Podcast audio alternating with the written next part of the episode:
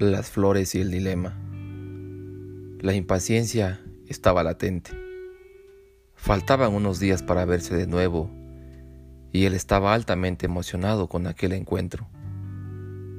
Bajo el calor infernal de las tres, él se marchó al lugar acordado. De forma exponencial, volvió a recordar aquella promesa que se hizo para consigo mismo una noche de diciembre de hacía algunos años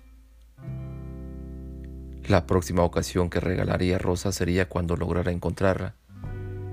Fue de este modo como visitó aquella florería ubicada en aquella calle empedrada donde solía comprarle una rosa blanca en sus tiempos de universidad en un pasado efímero que ya no era suyo.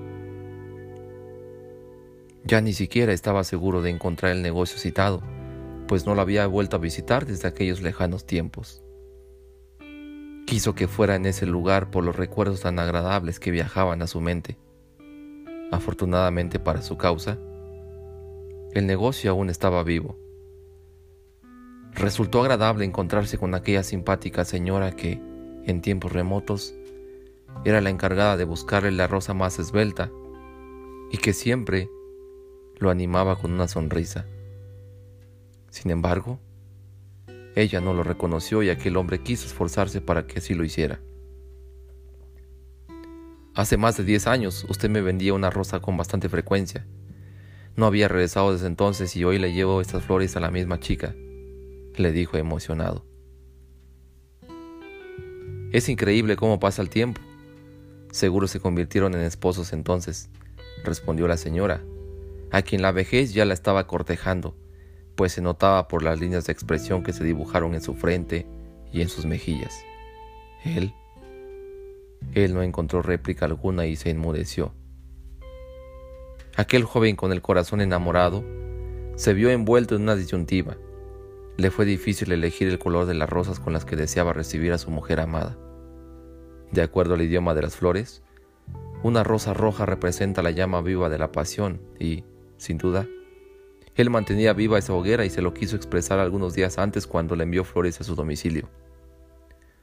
Pero en esa ocasión no sería así. Rosas rojas puede resultar ofensivo para ella, pensó. Fue así como ordenó un pequeño ramo con tres colores, blancas, rosas y amarillas. En ese sentido, las rosas blancas representaban a la perfección a la pureza y a la perpetuidad de su gran amor por ella. Las rosas, que expresaban un mayor número de sentimientos, ausencia de maldad, aprecio, cordialidad, entre otros. Finalmente las amarillas, que expresaban la buena suerte y su apoyo incondicional en cada momento. Al estar frente a ella,